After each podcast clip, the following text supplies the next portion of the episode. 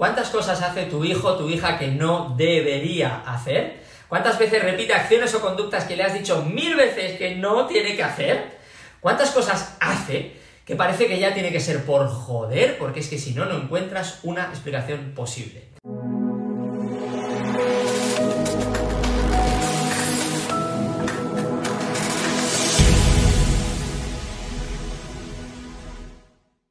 Soy Iñaki Hernán, coach en relaciones familiares y técnicas de estudio, especializado en la maravillosa etapa de la adolescencia, y voy a explicarte hoy por qué tu hijo no debe ser bueno.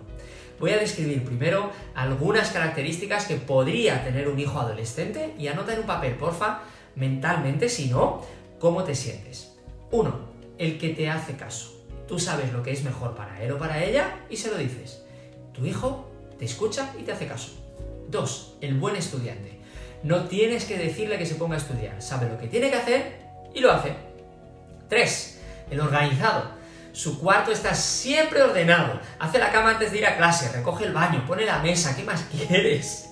4. El que tiene las ideas claras. Sabe lo que quiere hacer de mayor y va por el buen camino para lograrlo.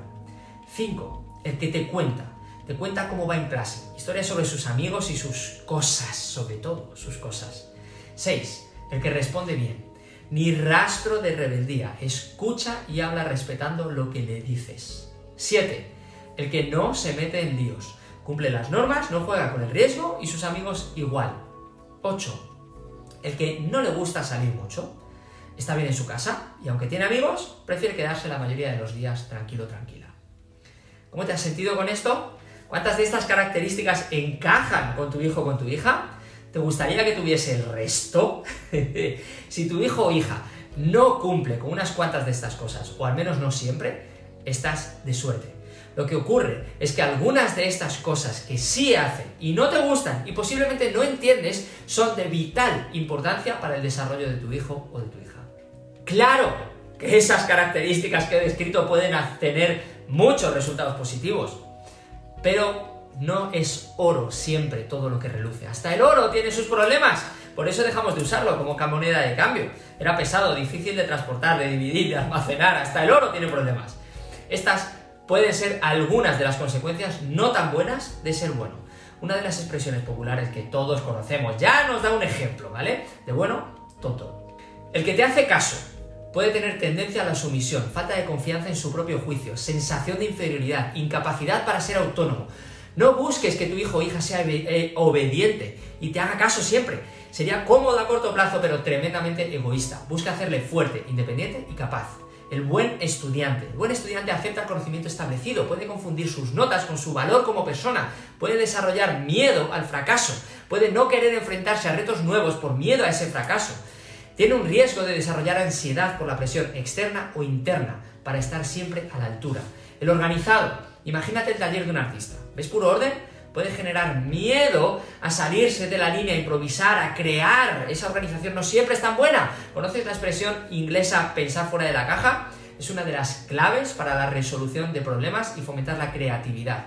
Para eso también hay que abrazar un poco, en cierta medida, el caos, el desorden el que tiene las ideas claras. Sencillamente, un adolescente ha vivido pocos años y ha conocido con cierta profundidad una parte muy pequeña del mundo y de la sociedad. Tener las ideas claras a esa edad conlleva un riesgo de tomar decisiones de largo plazo con cimientos débiles.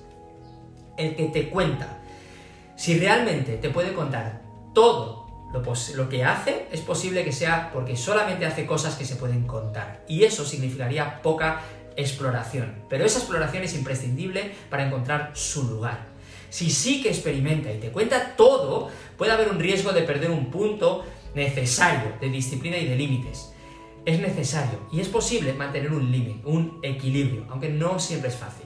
El que responde bien, un rasgo ineludible de la adolescencia es la alta intensidad emocional y la dificultad para encontrarlo. Si nunca responde mal, posiblemente es que tiene un exceso de sumisión por miedo por falta de autoestima o por alguna otra razón.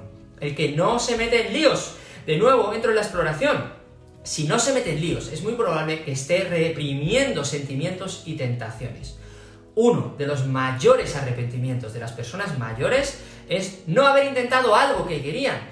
ese sentimiento que se puede desarrollar de frustración, de cobardía, por impotencia, por deseos reprimidos, se queda dentro, no va a ningún lado. Tarde o temprano va a salir. El que no le gusta salir mucho. Por supuesto que si no sale por falta de amigos, ahí hay un problema. Si sí que tiene amigos, pero no sale, es posible que se sienta incómodo entre ellos, que sienta que no encaja, que tenga alguna falta de motivación, de energía, que tenga alguna, algún tipo de inseguridad. Y por eso es mejor protegerse en la guarida. Hay algo que puede fallar ahí. ¿Vale? No pretendo que cunda el pánico con todo esto. Quiero que se vean los dos lados de la misma moneda. En demasiadas ocasiones nos quedamos en un análisis de superficie y no vamos más allá. Cuando vemos los dos lados, las dos caras, es más fácil encontrar el equilibrio. Y en esta situación, desde luego, estoy totalmente de acuerdo con el dicho. En el equilibrio está la virtud. Así que busca ese equilibrio, por favor, ¿vale? Con esto te dejo por hoy. Ya sabes, dale a la campanita si no lo has hecho todavía, suscríbete para estar eh, al tanto de novedades y de próximos vídeos y demás. Y nos vemos en la siguiente. Chao.